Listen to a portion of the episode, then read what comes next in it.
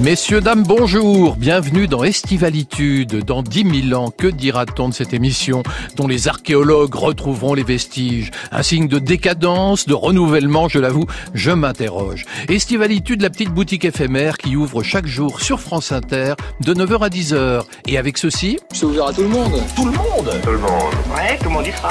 Formidable Marc Duguin, après avoir souvent exploré des thèmes politiques ou historiques, vous nous offrez une fable saisissante sur la possibilité de l'immortalité. Ce nouvel opus se nomme Transparence. Après l'ère du vide, dont parlait Gilles Lipovetsky, voici l'ère de la transparence, pour le pire à n'en point douter. Bonjour Marc Duguin. Bonjour. Roland Portiche, les yeux écarquillés, le philosophe et documentariste que vous êtes, interroge le futur sous toutes ses formes. Dans Les Enfants de Mathusalem, vous enquêtez sur l'allongement de la vie. Bonjour Roland Portiche. Bonjour. Vous me voyez venir de très loin avec mes gros sabots. Ce matin, avec beaucoup d'estivalitude, je vous rassure, on se pose une simple question. Demain, tous immortels Magnéto Juliette. France Inter. Estivalitude. Qu'est-ce que ça veut dire ça encore? Christophe Bourseiller. Roland Portiche, vous connaissiez Marc Duguin? Euh, oui, de nom, bien sûr. Ah bah, qui ne le connaît pas quand même. Voilà, mais puis je savais qu'il avait réalisé des films, qu'il avait écrit des, des livres qui ont été très très estimés. Euh, J'avoue que j'ai pas pu euh, euh, prendre le temps de lire son dernier livre parce que je suis en ce moment dans un, une phase d'écriture d'un roman. Il n'y a rien de plus prenant au monde. Et quand vous commencez avec un roman, un roman Ah, plus ouais. rien d'autre n'existe au monde. Ah bah c'est faut Mais- le dire à Marc Duguin parce ça, que ces romans on que- ne peut pas s'en s'en libérer. L'emprise, moi cette trilogie, je l'ai je l'ai lu, euh, euh, je- je pouvais plus m'arrêter de, de vous lire Marc Duguin. Mais je comprends ce que dit Roland parce que quand on écrit, euh, là moi je me suis remis à écrire parce que quand on là on parle d'un livre mais qui est écrit déjà depuis depuis euh, peu de temps mais quand même euh, et, et, et quand on se met à écrire, on a- c'est très très difficile de lire les livres des autres. En fait, il y a quelque chose de très perturbant. Oui. Euh, en revanche, une fois qu'on a fini, on peut se remettre à lire. Il y a aucun, il y a aucun Et problème. donc Moi, quand vous beaucoup- vous écrivez l'un l'autre, vous vous ne vous ne faites que vous lire en quelque sorte et vous lisez des magazines, c'est ça? On est dans notre univers. C'est vrai qu'on peut lire des magazines, mais c'est vrai que globalement, il y a quelque chose qui nous qui nous englobe, qui nous appréhende et qui fait qu'on a du mal à en sortir. Et je crois qu'en effet, il faut attendre d'avoir fini euh, pour pouvoir s'en libérer. Euh, ça, je, je le pense vraiment. Euh, en tout cas, moi, c'est une ex- c'est l'expérience que je vis en ce moment. Jusqu'à présent, j'ai surtout écrit des documents et, et, et je fais cette expérience d'écrire un premier roman. Et je crois que c'est quelque chose qui est encore plus rigoureux et plus enveloppant encore qu'un document. Euh, Roland Portiche, en un mot, ce premier roman, il est sur le même thème que votre obsession sur euh, l'allongement de la vie, l'immortalité? Pas du tout. Pas Il du est tout. sur le, un thème tout à fait particulier euh, qui repose sur euh, une histoire vraie d'ailleurs. Euh, c'est l'histoire d'un prêtre qui, en 1956, en pleine guerre froide, aurait, aurait, je dis bien aurait, construit une machine à voir dans le passé pour découvrir le vrai visage de Jésus. Ah bah écoutez, ça, bah, ça promet. Et, hâte et de cette vous lire. machine aurait été mise sous le boisseau et, et démontée sur l'ordre du pape Paul VI. Alors évidemment, il y a là-dedans beaucoup de beaucoup de, de mythologie sans doute, mais j'ai fait comme si c'était vrai et j'ai essayé de raconter l'histoire de cet homme. Et vous, Marc Duguin, ce prochain roman que dont vous commencez l'écriture aujourd'hui, est-ce que ce sera dans la même direction que Transparence, c'est-à-dire une fable qui se passe en 2060 Non, non, c'est un, c'est un roman qui se passe en ce moment sur, euh, qui est, qui est, euh, c'est vraiment un roman dans, le- dans le milieu du renseignement, sur euh, cinq acteurs dans le milieu du renseignement qui sont des acteurs à des, enfin, à des échelons divers, à des, mais qui se connaissent bien et qui vont fomenter euh, ensemble euh, une sorte de, de, de complot très inattendu. Alors votre travail, c'est un travail profondément historique, politique, moi je trouve, y compris d'ailleurs transparence. On est vraiment dans une réflexion euh, sur l'avenir de ce monde. Mais votre livre, il aurait pu s'appeler La fin de la mort. Oui, il aurait pu s'appeler La fin de la mort. Euh, et c'est vrai que le, le, le, le- la, la fin de la finitude, c'est ça un peu, c'est un peu, la- c'est un peu la question que, que, que je pose dans le roman. C'est-à-dire, euh, est-ce que vraiment, ce qui est très intéressant, c'est qu'aujourd'hui, pour moi, on est dans une période euh, charnière. C'est-à-dire, d'un côté, avec ce qui se passe sur le plan écologique, Le euh, réchauffement climatique le dont vous parlez le longuement dans votre livre. évi- évidemment que, que, que j'évoque.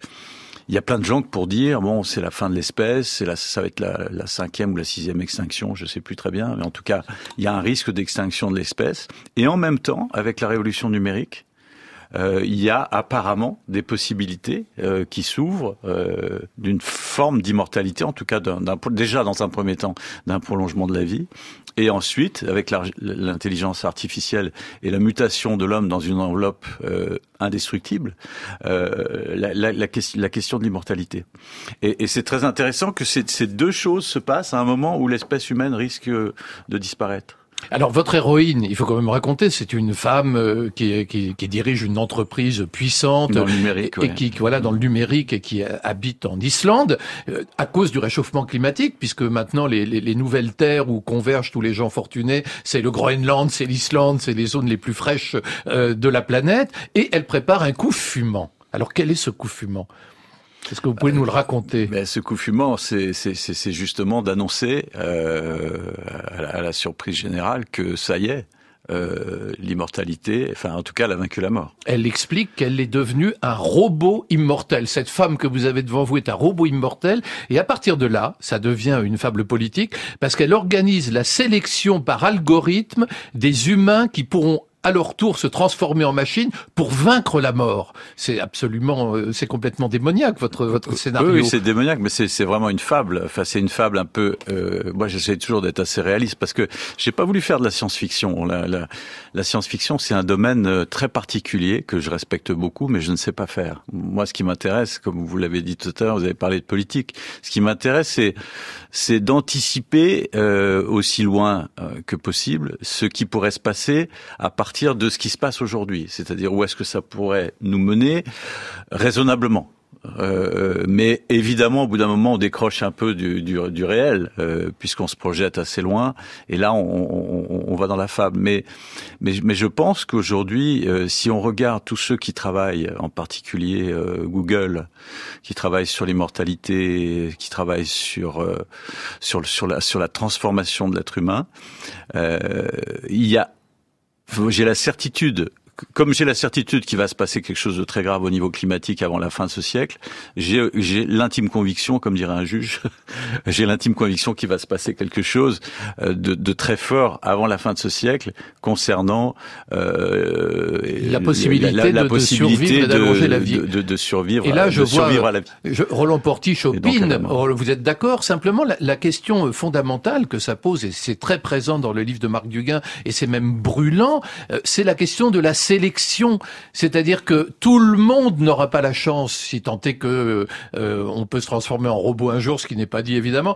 Tout le monde n'a pas la chance d'intégrer le programme. Et voyez, dans le livre de Marc Duguin, Roland Portiche, il faut émettre des données pour avoir la chance d'être sélectionné, donc interagir sur les réseaux sociaux. C'est-à-dire que si, si vous vous tenez à l'écart des réseaux sociaux, comme beaucoup de gens, qui que ça les embête d'aller sur Facebook, tout ça, eh bien à ce moment-là, vous êtes louche, vous avez quelque chose à gagner. Est-ce que c'est pas un monde quand même assez orwellien qu'on envisage là? Tel que vous le décrivez, certainement. Mais est-ce que on peut y croire? Moi, je, je pense que dans ces affaires-là, on déverse aussi beaucoup de nos fantasmes. Vous savez, euh, moi qui suis un peu plus vieux que vous, euh, dans les années 60, on avait un grand mythe, et ce grand mythe, c'était pas du tout euh, celui de l'immortalité, c'était celui du voyage dans l'espace. Ah, on avait le sentiment que le bonheur était au bout du voyage dans l'espace. Et puis, peu à peu, l'histoire avance, et puis d'autres technologies arrivent. Ensuite, ça a été la, la connaissance avec l'informatique. Aujourd'hui, c'est vrai, tout le monde pense à l'immortalité. Alors, ça ne veut pas dire que euh, ce soit totalement un fantasme. Tout ça repose sur des réalités, sur des réalités qui tiennent aux, recherches biologiques. Je crois que notre longévité est appelée à augmenter. Ça, je suis absolument persuadé qu'à la fin du 21e siècle, nous nous heurterons au mur des 150 euh, ans comme nous nous heurtons aujourd'hui au mur des 100 ans. Pour autant, euh, est-il possible euh, d'aller plus loin et donc évidemment de, se poser toutes les questions qui vont avec? Euh, Ça, je suis plus sceptique.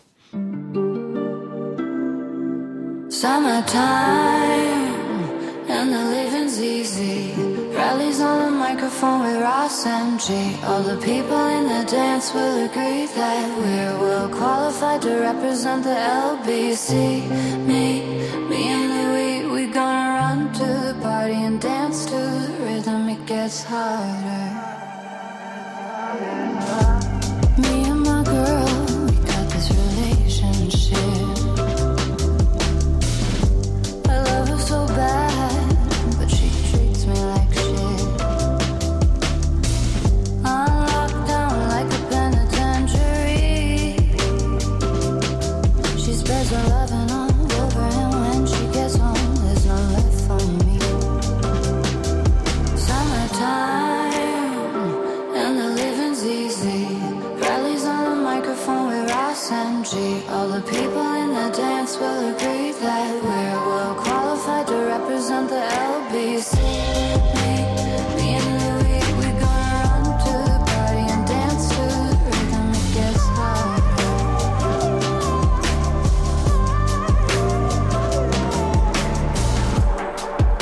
take this veil from off my eyes.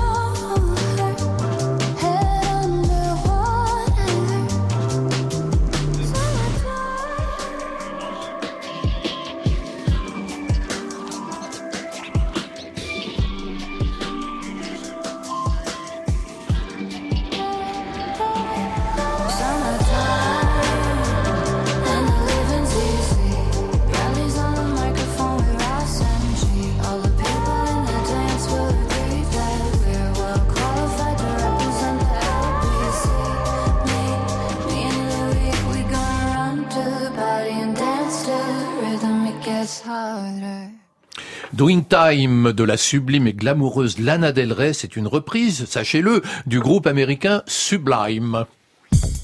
Bonjour, je m'appelle Jean Colmont. My name is Jean Calment.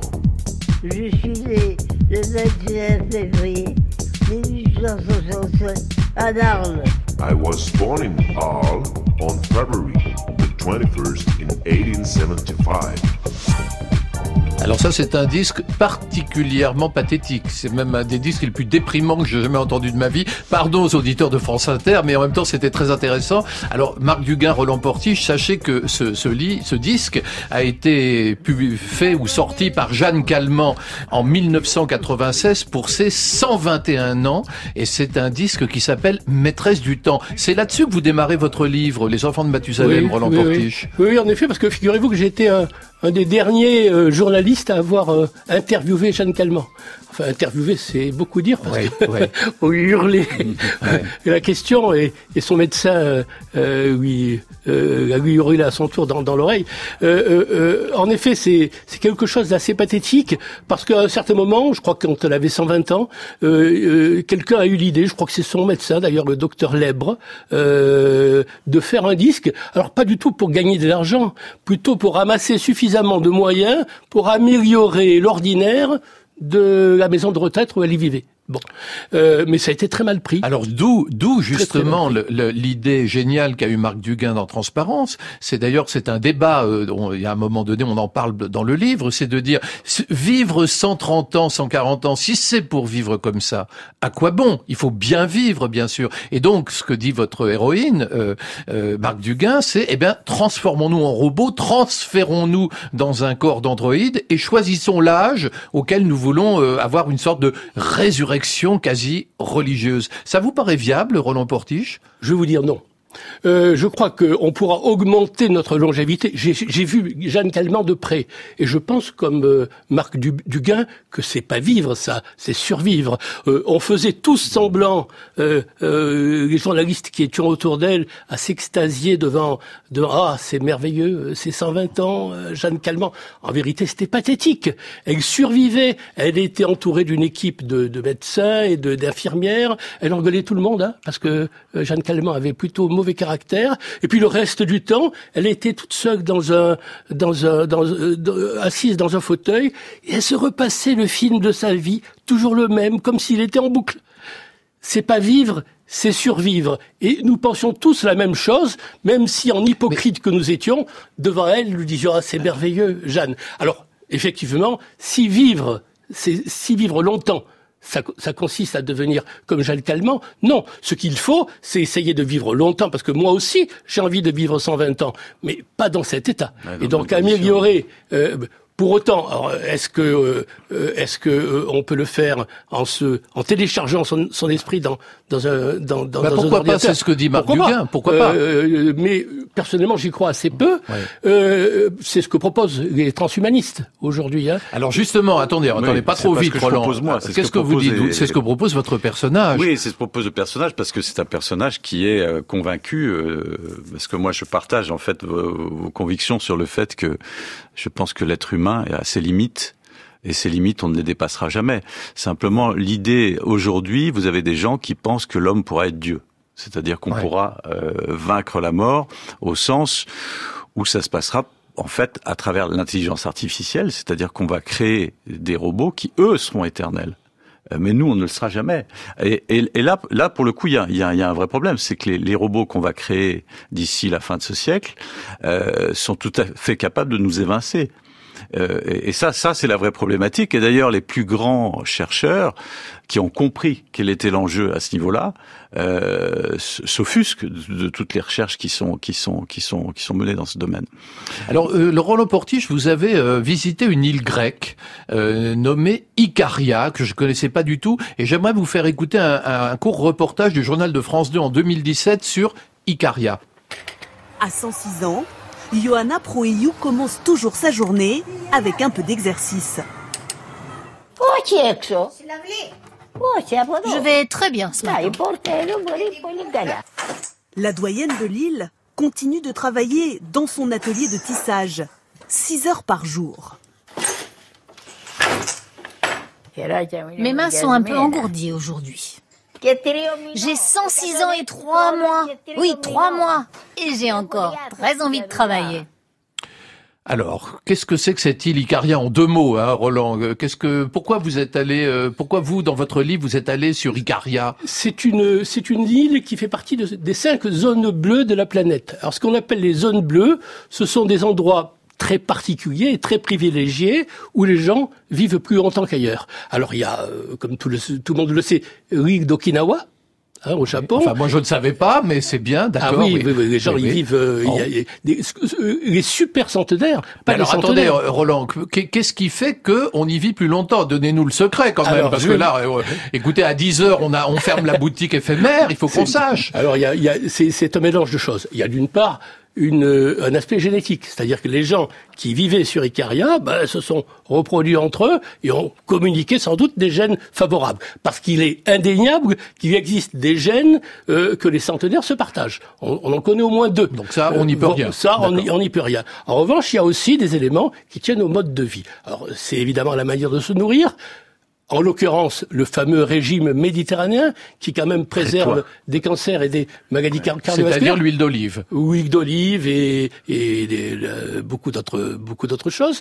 Euh, et, et puis euh, et puis alors il y a une chose que j'ai remarqué non pas sur Icaria euh, mais sur une autre euh, île qui est la Sardaigne euh, qui est, fait partie de ces cinq zones bleues euh, et où vivent beaucoup de centenaires surtout dans le nord de la Sardaigne. C'est le mauvais caractère. Ah, Eh le oui. mauvais caractère vous sauve. C'est ce que je m'en doutais, je le sentais. Voilà. Ça le suffit, Roland. Le mauvais caractère Ah. des centenaires. On a découvert, et j'ai constaté moi-même, en visitant en 48 heures, cinq ou six super Ah ouais, centenaires, hein. ouais, pas ouais. des centenaires, mais des Ils sont super odieux. centenaires, Ils sont odieux. que ces gens-là sont odieux, sont odieux et euh, euh, sont extrêmement rigides. Et, et pourquoi vivent-ils plus longtemps? Peut-être parce qu'ils savent, ils ont, ils ont l'art de transférer leur stress Alors plus sérieusement, euh, Marc Duguin, euh, Roland Portiche cite euh, quelqu'un d'a- d'assez fascinant, c'est Ray Kurzweil. Euh, il cite Ray Kurzweil qui dit la fin des grandes maladies c'est pour 2050. Euh, vous pouvez me dire qui est Ray Kurzweil, l'un ou l'autre? Marc, vous connaissez Ray Euh, Kurzweil Oui, Kurzweil, c'est quelqu'un qui travaille chez Google, euh, qui, euh, qui est en, en fait en, en charge de tout ce qui est euh, augmentation de l'être humain, euh, transhumanisme, et, et- et tout, tout- justement tout ce délire dans le- qui, qui est l'objet de l'émission aujourd'hui. Et, et- et c'est quelqu'un d'assez inquiétant. Alors c'est très difficile en vous écoutant l'un et l'autre de, de faire la part des choses entre le délire et ce qui est possible. Parce que d'un côté, vous dites oui, tout ça c'est de la folie, on veut devenir Dieu, on n'y arrivera jamais. Tu parles de téléchargement, c'est du rêve. Et en même temps, vous dites oui, mais l'allongement de la vie, ça arrive, c'est possible. Alors où est la, où est la vérité? Est-ce que vous le savez, quelle est la vérité Où on va vraiment? On serait Dieu si on savait la vérité. Oui. Euh, Mais j'ai le sentiment quand même que, euh, vous savez, en gros, je pense que euh, l'espérance de vie jusqu'à aujourd'hui, elle a été menée par les progrès de la médecine et de l'hygiène. C'est comme ça qu'on est passé de 10-12 ans d'espérance de vie à aujourd'hui à peu près 80 ans. Si on veut aller au-delà, si on veut aller au-delà, euh, je crois qu'il faut qu'on arrive à résoudre un problème, c'est-à-dire qu'on essaye de comprendre le mécanisme propre au vieillissement. Et c'est ce que je pense un certain nombre de recherches euh, font aujourd'hui. Euh, euh, le mécanisme biologique. À partir du moment où ces mécanismes biologiques seront mieux connus, je ne pense pas qu'on atteindra l'immortalité, mais en tout cas, je pense que la, longévité pourra être, en effet, euh, pourra progresser. En 1980 déjà, Bernard Lavillier, mais oui, dans La Grande Marée, nous parle d'un futur qui n'est pas désirable du tout.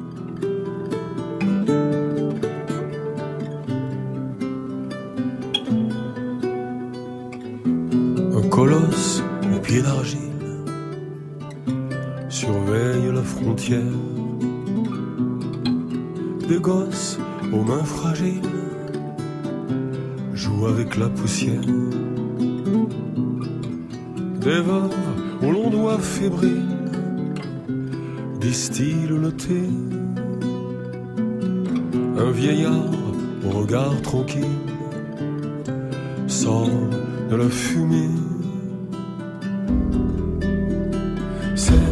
La grande marée, la grande marée, la grande marée. La grande marée, la grande marée, la grande marée. Un roi perclus de solitude sur son trône dérisoire. Un café, une pendule,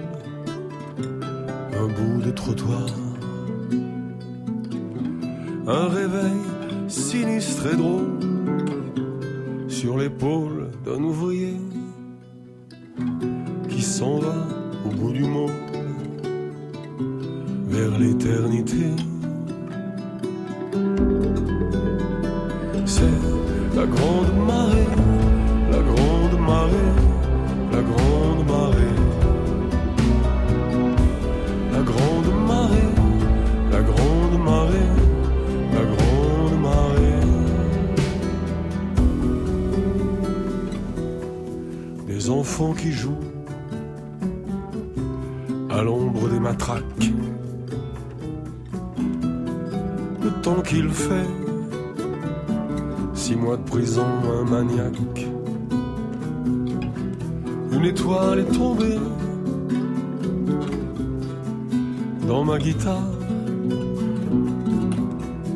Si j'étais croyant,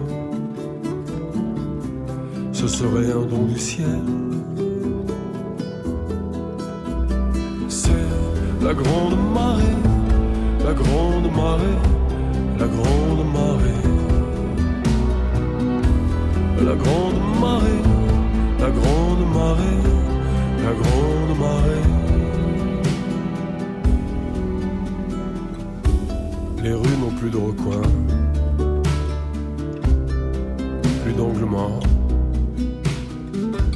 Facilite les rapports de force. Il n'y a plus d'amoureux, plus de bon public. Nous sommes éternellement bronzés. Notre vocabulaire est réduit à 50 mots. Nous branchons nos sexes dans le secteur et nos spermatozoïdes sont calibrés et placés dans des banques. Ils servent de monnaie d'échange eunuques qui nous gouvernent. Notre société d'abondance fait merveille. Il n'y a plus qu'une classe. Quoi qu'en y réfléchissant bien, il y en ait une autre, mais il est déconseillé de réfléchir.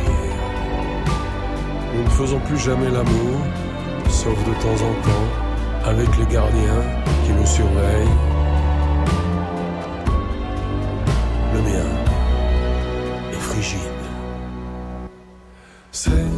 La grande marée, la grande marée, la grande marée. C'est la grande marée, la grande marée, la grande marée. C'est la grande marée, la grande marée, la grande marée. La Grande Marée, Bernard Lavillier dans Estivalitude sur France Inter, une programmation voyante et maritime de Muriel Pérez. Vous avez dit que vous avez dit. Vous avez dit. Mais vous m'avez rien dit. Parce que c'est faux. C'est vrai? Bah évidemment que c'est vrai. C'est pas possible qu'on fasse de la politique et d'être comme tout le monde. Pour une raison simple, c'est qu'on prend tellement de coups qu'il faut aimer ça quelque part. La vraie question qui se pose, c'est pourquoi il y a autant de gens intelligents dans la société qui ne font pas de politique? Marc Duguin, c'est vrai que vous êtes un homme engagé euh, politiquement. Vous êtes, vous avez une réflexion, un regard. Vous faites presque, on pourrait dire, œuvre de politologue à travers vos romans. C'est un peu ça votre votre envie, c'est d'essayer de de remettre les pendules à l'heure? Bah, J'essaye, euh, euh, à travers le roman, de, de oui, d'aborder évidemment des questions politiques, mais je le fais sans idéologie, c'est-à-dire je suis pas marqué. Euh, je, je me méfie des clivages, je me méfie des enfermements, et j'essaye de garder euh, une, une, une liberté. Mais c'est évident que quand il y a des grandes questions qui se posent, comme aujourd'hui la question écologique, qui pour moi est, est, est fondamentale. Donc là, là, j'ai un véritable engagement. Et, et, et par ailleurs, c'est vrai que cette société du, du numérique, moi, je n'ai pas connu la première révolution industrielle. Je crois que j'étais j'étais pas né, ni la seconde, mais la révolution numérique, je, l'aurais connue depuis le début.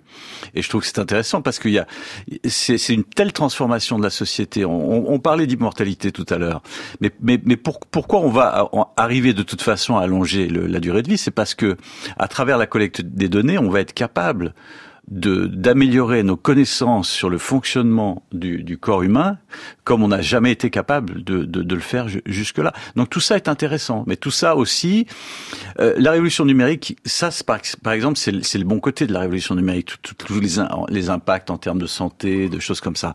Mais de l'autre côté, il faut pas oublier qu'il y a un problème de surveillance généralisée. Alors c'est marrant parce que donc c'est ça le, le, le, travail aussi de l'écrivain. C'est c'est de c'est de remettre tout en perspective. D'où l'idée que vous êtes une sorte de moraliste. Enfin, il y a eu un très bel article de Nathalie Chrome dans Télérama qui dit c'est sa sagacité qui nous est devenue précieuse. Marc Duguin nous apparaît aujourd'hui comme un écrivain moraliste de ceux dont le regard sur le monde nous éclaire, nous instruit, nous alerte. C'est important, Roland, d'être dans cette posture d'alerte, d'alerter les gens. C'est sûr. Vous sûr. le faites, vous? C'est sûr, bien sûr. Mais euh, euh, ce qu'il faut, c'est essayer de, de guetter, euh, de voir venir à l'avance les grandes mutations. Je pense que moi, qu'on est à la veille d'une grande mutation anthropologique, et si on la prépare pas, euh, euh, on, on, risque d'être dépassé par ce qui va arriver. Et cette mutation va peut-être arriver très vite à la faveur d'une découverte biologique qui va faire que notre espérance de vie va augmenter de 30 ou 40 ou 50 ans. Je pense en particulier aux travaux de David Sinclair. À partir de ce moment-là, on va faire entrer dans nos vies un paramètre nouveau qui va tout bouleverser, et ce, ce paramètre, c'est le temps.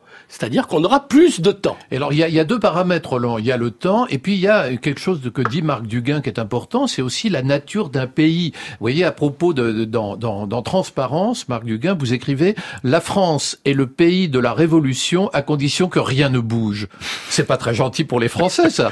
mais non, mais ça c'est une façon un peu humoristique de, de, de traiter cette espèce de, de bouillonnement congénital qu'on a, mais qui, qui, qui débouche pas forcément sur de, de, de grandes réformes. Euh, C'est-à-dire qu'il y a quelque chose chez nous, de, une sorte d'impatience à vouloir transformer les choses, et en même temps, il y a un conservatisme profond. C'est voilà, cette expression, elle vient de là. Mais, il y a, une très belle phrase. Mais c'est pas méchant. Il y a aussi une très belle phrase qui que je trouve très intéressante, où vous avez une vision très sombre de, de, de nos démocraties. Vous dites, par une apparente douceur, le champ de la domination est infini. C'est terrifiant cette phrase. Oui, ça j'y crois assez. Oui. Vous y croyez? J'y crois assez. Moi, j'ai une question à vous poser. J'ai une question à vous poser euh, sur un, un phénomène euh, récent. C'est, vous savez, le fameux vol MH370 qui a disparu au large de l'océan Pacifique. On n'a jamais su ce qu'il était devenu. Et vous, vous avez émis une thèse sur la disparition de, de, de ce vol, selon laquelle il aurait été peut-être abattu par un missile. C'est ça? Oui, alors j'avais fait euh, j'avais fait une très très longue enquête euh, sur sur euh, la disparition de cet avion euh, pour Paris Match d'ailleurs à l'époque.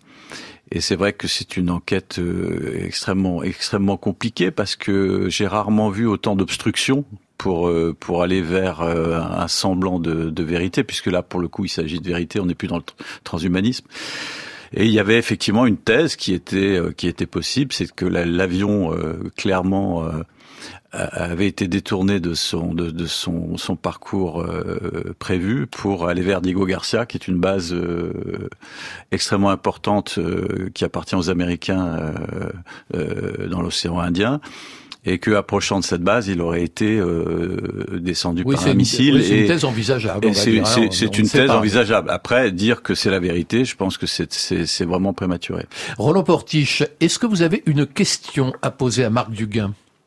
Oui, bah, la question que, que, que j'ai envie de lui poser et qui habite une partie de, de mon livre et qui habite évidemment l'essentiel de son livre, c'est est-ce qu'il est qu'il croit qu'un jour les humains pourront se passer de leur corps? Est-ce que le corps est pas quelque chose qui, qui fait partie de nous euh, à un point que pratiquement on est, on est devenu inséparable? Est-ce qu'il est possible un jour de se séparer de son corps?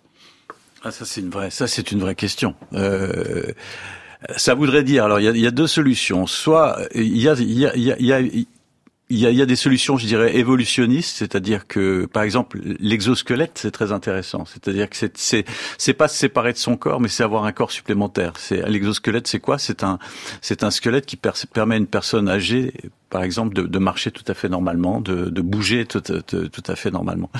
Après, sortir de son corps. Je pense que euh, dès le moment où on sortira de notre corps, on ne sera plus l'espèce humaine. C'est-à-dire qu'on ne sera plus, ça sera, ça sera une forme d'intelligence, de conscience, mais qui nous échappera. Et peut-être que euh, malheureusement, l'avenir de l'espèce humaine, c'est peut-être qu'elle disparaîtra en tant que telle et sera remplacée par quelque chose euh, qui sera son émanation, mais qui ne sera pas elle. L'arrivée d'une sorte de surhomme ou de post-humain L'arrivée d'un post-humain qui sera un mélange de un peu ce que j'évoque dans, dans, dans, dans Transparence, Bah à la oui. fois d'intelligence artificielle et, et de robotique. Et C'est ça, robotique. et, et c'est là-dessus qu'ils travaillent tous. Sauf qu'il y a dans votre problème. livre un retournement final. Ah oui, mais ça, il en faut toujours un. Il en faut toujours un, bien sûr. On le laisse au lecteur. Marc Duguin, quelle question posez-vous à, à Roland Portiche? Aimeriez-vous lui poser? Oui, c'est la, la- question que j'aimerais lui poser, c'est aujourd'hui donc par rapport à toute ces, cette inquiétude écologique qui est là et qui, à mon avis, est tout à fait justifiée. Est-ce que est-ce que pour vous il y a un risque euh, de disparition d'espèces humaines? Je pense toujours que, vous savez, euh, il y a toujours chez, chez, chez les humains la volonté de voir en noir le monde qui se dessine après eux. Parce qu'à partir du moment où ils sont plus là, c'est plus très intéressant et donc tout peut s'effondrer. Donc on a un peu cette tendance-là dont je me méfie. Euh, euh, L'espèce humaine, non, évidemment, va, va, va se poursuivre, va, va, va continuer. Alors simplement, peut-être qu'elle continuera différemment, c'est-à-dire qu'en effet, moi j'espère qu'elle arrivera à conquérir cette dimension supplémentaire du temps. Alors à ce moment-là, est-ce que ça sera l'apocalypse? Est-ce que le monde sera à ce moment-là euh, euh, véritablement euh, euh, étouffé, étouffera de- de- de- derrière euh, sous une surpopulation? Je ne le crois pas. Je crois qu'il y aura une autorégulation, comme toujours, ça s'est fait dans C'est ce qu'on dit. hein. Il y a certains, il y a certains articles qui laissent entendre qu'il pourrait y avoir une- le début en ce moment d'une autorégulation de la population mondiale. Mais enfin, les avis sont évidemment divergents. Mais évidemment, pour l'instant, la longévité n'a pas atteint un point où cette autorégulation euh, euh, peut, peut se faire, euh, peut devenir sensible. Mais à partir du moment où on vivra 120, 130, 140 ans, il est vraisemblable que euh, l'humanité euh, fera en sorte de limiter euh, ses naissances de telle manière que le monde, alors, euh, ce sera une limitation pas du tout imposée, une limitation consenti, comme ça s'est toujours fait dans l'histoire de l'humanité, pas, pas, pas, pas quelque chose de tyrannique, euh, euh, et ça rendra peut-être le monde plus... Sauf en Chine. Sauf en Chine, où bien ça a été imposé. Euh, Bien sûr, pour l'instant, pour l'instant, il est et- imposé. Et, et heureusement, Mais, parce que sinon, il serait, il serait plus un milliard et demi. Il serait. euh, Ah bah oui, il, bien sûr. Il serait 3, Mais je pense que quand le monde sera peut-être un peu moins peuplé, parce qu'il l'aura décidé, hein, euh, entendez-moi bien, hein, c'est, moi, je suis pas euh, euh, malthusianiste, quand il l'aura décidé que euh, il euh, euh, que le monde sera moins moins moins peuplé, euh, peut-être qu'il sera plus facile à vivre. En attendant, voici le nouveau titre du groupe Film Noir. C'est La mariée l'âme, ambiance rock et cold wave.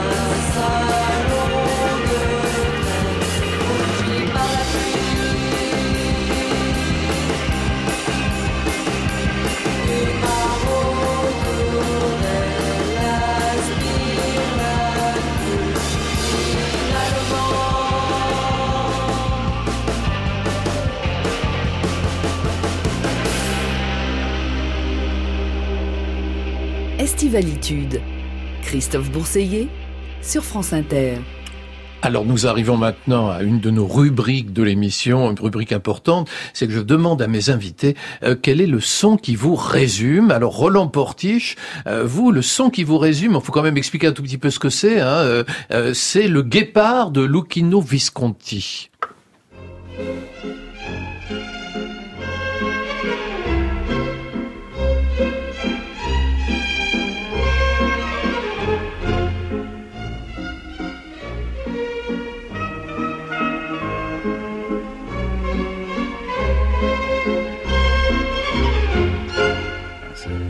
Alors moi je croyais que le son qui vous résumait c'était Jeanne Calment. Je suis un peu déçu, Roland Portiche.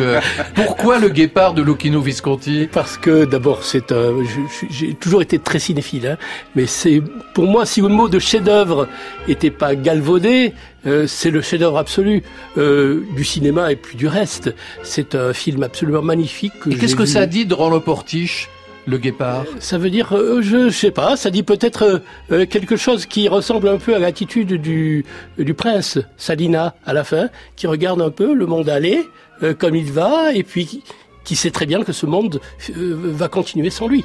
Et, et qu'il accepte avec une certaine, euh, une certaine philosophie. Euh, Moi, j'arrive à un âge où on commence à regarder le monde de cette manière, en se disant que peut-être il va pas, il va pas exploser. Hein, c'est pas parce que je serai pas là euh, qu'il va exploser et qu'il va disparaître. Simplement, il va continuer, mais un jour, il continuera sans moi. Et c'est ce qu'on ce comprend très bien le prince Salina à la fin du, du Guépard, qui vraiment euh, la scène de, de la fin est magnifique.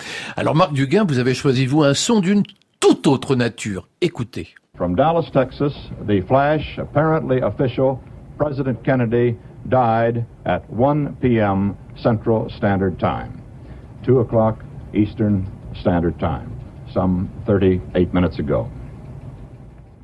Et là, ce qui fait la force du document, Marc Duguin, donc c'était Walter Cronkite en 1963 qui annonce euh, sur les antennes de la télévision américaine la mort de, de, de Kennedy, du président Kennedy. Et là, ce qui fait la force du document, en fait, euh, c'est difficile à le faire à la radio, c'est le silence qui suit parce que euh, Walter Cronkite est tellement ému qu'il ne peut plus parler. C'est ça? Voilà, il a les larmes aux yeux et il n'arrive pas à poursuivre. Et il va finir par, par, par y arriver. Et, et c'est un document pour moi qui est, qui est extraordinaire parce que la première fois que j'ai vu mon père les larmes aux yeux, c'était euh, lors de l'annonce de l'assassinat de, de, de JFK.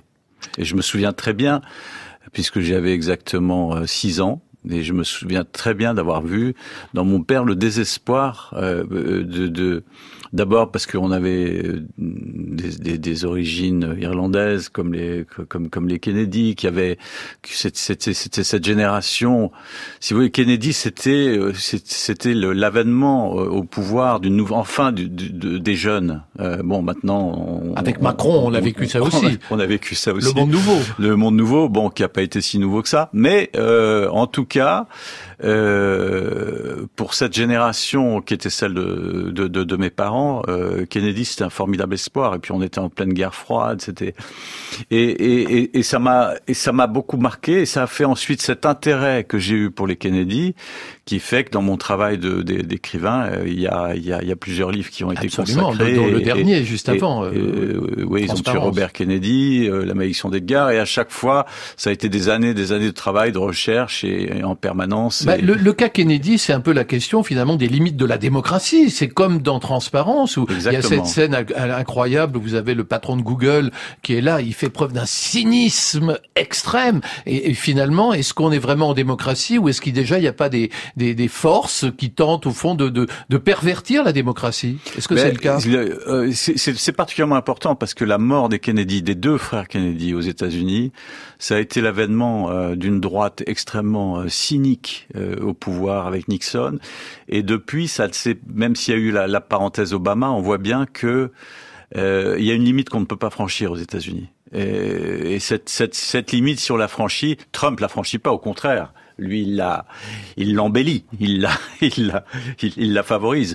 Mais euh, les Kennedy, ça a été la fin d'un rêve. Pour alors, moi, c'est la fin du rêve américain. Alors, ce qui est marrant, il y a un point commun entre Roland Portiche et vous, Marc Duguin, c'est que dans les deux cas, le, le, le, livre de Roland Portiche et le vôtre, euh, ça, ça essaie d'envisager à quoi ressemblera le monde à partir de 2050. Alors, à votre avis, Marc Duguin, à quoi ça va ressembler le monde en 2050 je, c'est assez compliqué à dire. J'espère qu'on ne sera pas tous juste derrière des téléphones, des tablettes et des, dans un monde totalement virtuel, incapable de, de parler à ceux qui sont à côté, penser qu'on est en train de parler à ceux qui sont à des, des dizaines ou, des, ou des milliers de kilomètres, qu'on ne sera pas de sorte de, de, de cyber, euh, de cyber humain.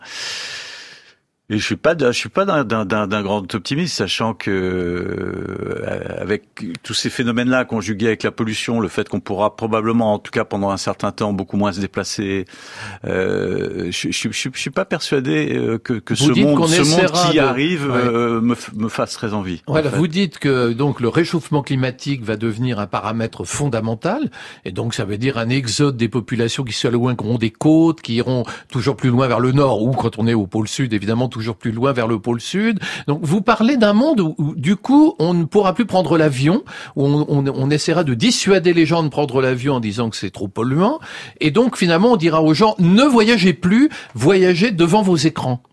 Bah, c'est euh, pas au rigolo, moins, rigolo, au moins, au moins, ce sera pendant une période. Après, j'imagine qu'il y aura, il y aura des solutions technologiques qui feront, parce qu'il y a un moment, de toute façon, si on, si on ne règle pas cette histoire de CO2, là, pour le coup, on va vraiment disparaître. Donc, euh, il y aura en tout cas une période transitoire qui risque d'être, euh, qui risque d'être compliquée. Et, et effectivement, euh, bah, c'est en commençant à limiter ses déplacements, parce que cette frénésie, c'est vrai que le droit, on considère que le voyage c'est un droit. Euh, et, et, je le comprends. Je comprends pour des, tas de gens qui ont qui ont jamais pu voyager, qui qui.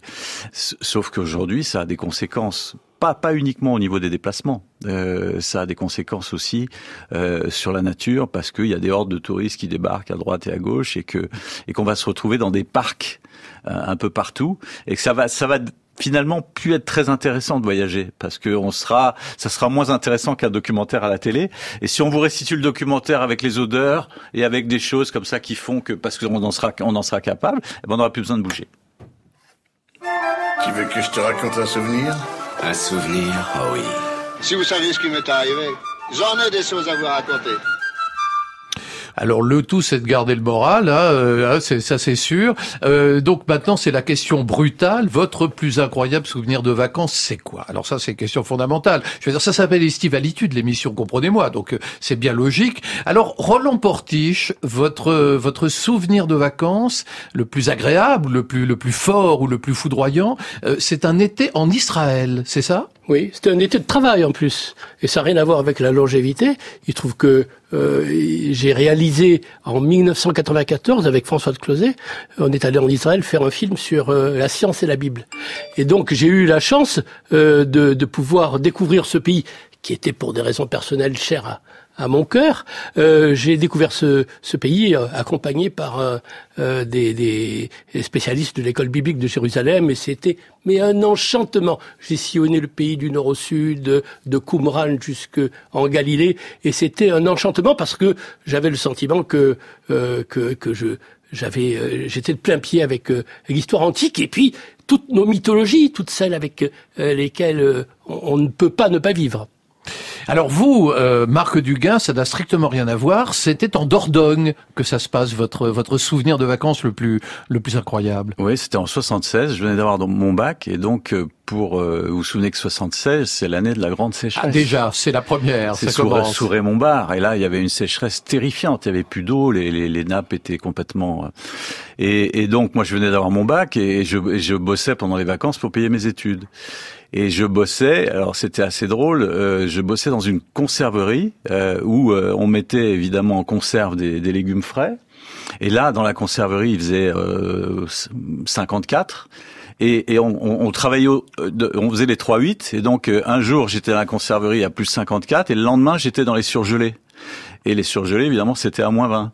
Et donc le choc thermique, euh, c'est la première fois que je vivais un choc thermique. C'était vacances pareil. de garde rouge. Et, et en même temps, c'était c'était c'était très intéressant parce que je me suis rendu compte ce que c'était que le que, que, que, le travail, le, le, le, enfin, le vrai travail, ce que que les gens vivaient euh, à la campagne à ce moment-là.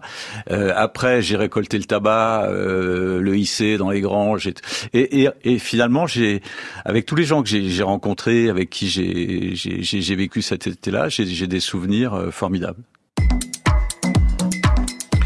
Eh bien, merci beaucoup, Marc Duguin, et vous aussi, Roland Portige. Vous avez tous deux fait preuve, je crois, de beaucoup d'estivalitude. Alors, Marc Duguin, votre fascinant roman Transparence est édité, bien sûr, euh, par Gallimard, et vous tenez par ailleurs, je crois, une chronique régulière dans Les Échos. Euh, Roland Portige, votre livre Les enfants de Mathusalem, l'incroyable histoire de l'allongement de la vie, est sorti chez Stock. Vous avez par ailleurs réalisé un épisode de l'émission Secret d'Histoire, Agatha Christie, l'étrange reine du crime. C'est diffusé ce jeudi 11 juillet à 23h sur France 2. Vous pouvez bien sûr réécouter et podcaster cette émission sur le site de France Inter. Alors attention les portugaises, je parle bien évidemment des oreilles. Juliette Medevielle réalise Estivalitude et je remercie Saad Merzac, Claire Tesser, Pierre Goulancourt et Astrid Landon pour leur précieux concours à la technique aujourd'hui. Anne-Laure Cochet, je vous rappelle que notre boutique éphémère ouvre bien sûr demain à 9h sur France Inter.